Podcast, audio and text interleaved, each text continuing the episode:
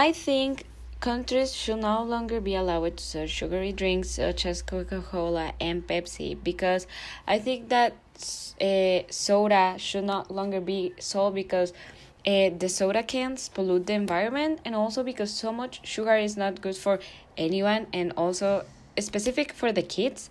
And sometimes in school uh, in the cafeteria the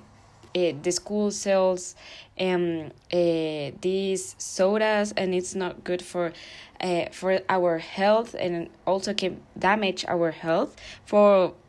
for when we are kids. And that affects our health and if consumed in large quantities it can cause diabetes